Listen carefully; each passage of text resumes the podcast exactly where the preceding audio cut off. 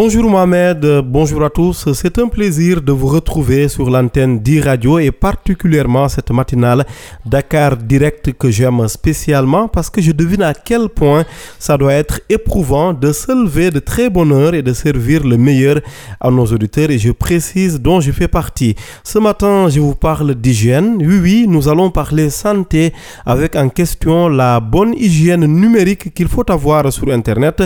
Sur la toile, il y a du bon, du très bon, du meilleur et du pire également. Je vous partage les 10 commandements très bien connus dans l'écosystème édictés là-dessus et qui, je l'espère, vous seront très utiles, chers auditeurs. 1. Tu dupliqueras tes données régulièrement en disposer, autrement dit, sur un autre support. Exemple, j'ai toutes les chroniques Solutions Tech de l'année 2022 sur e-radio. Faudrait que je duplique euh, le contenu sur un disque dur, une clé USB ou des CD. 2. Tu mettras à jour tes équipements informatiques. Oui, mettre à jour vos applications, serveurs, systèmes d'exploitation, ordinateurs, tablettes, entre autres.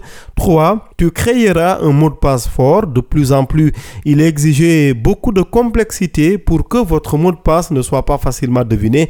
Il faut une majuscule, des caractères, une minuscule, des chiffres et ça devrait marcher pour se mettre à l'abri. Bien évidemment, il faudra éviter de mettre sa date de naissance et d'autres mots faciles à deviner comme Koki, Sadio ou Ndiaganyao quand on est de la zone tu activeras la double authentification, ça c'est le quatrième point, c'est à la mode d'ailleurs Mohamed.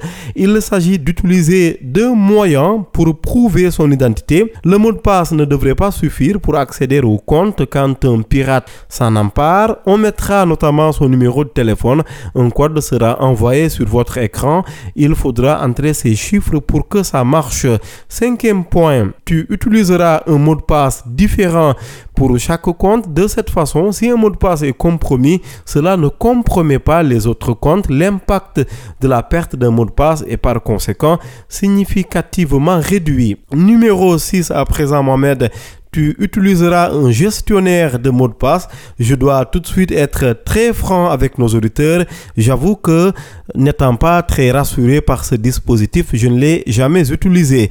Certes, tu désactiveras la géolocalisation. Ça non plus, euh, je n'ai jamais aimé. Afin d'éviter d'être tracé en permanence, activez la géolocalisation seulement lorsque vous en avez besoin. Vos données de géolocalisation peuvent être enregistrées et revendues à des compagnies, oui. Huitième point, selon le contexte, tu utiliseras un réseau virtuel privé.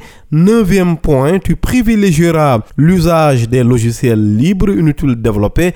Et le dernier point maintenant, nous allons développer un peu plus. Tu resteras vigilant. Vous devez être vigilant en tout temps. Les fraudeurs peuvent profiter de votre baisse de vigilance pour commettre leurs méfaits. Par exemple, si vous cliquez sur un lien sur un lien ou une pièce jointe d'un courriel d'une source inconnue, cela peut entraîner de lourdes conséquences et inviter de ITEC le Sénégalais Amat Kama qui avait piraté, vous vous en souvenez très certainement Mohamed, la Tesla 3 d'Elon Musk. À cette époque-là, lui avait pu réussir à remporter son concours international pour euh, un jeune homme qui n'avait même pas fait d'études en cybersécurité. Et puis l'autre invité également, Papa Santouré, ancien substitut du procureur de la République à Saint-Louis, nous en avait également parlé pour dire tout simplement à nos auditeurs que sur Il faut rester vigilant sur Internet. Mohamed, on se dit euh, rendez-vous euh, mardi prochain, c'est cela?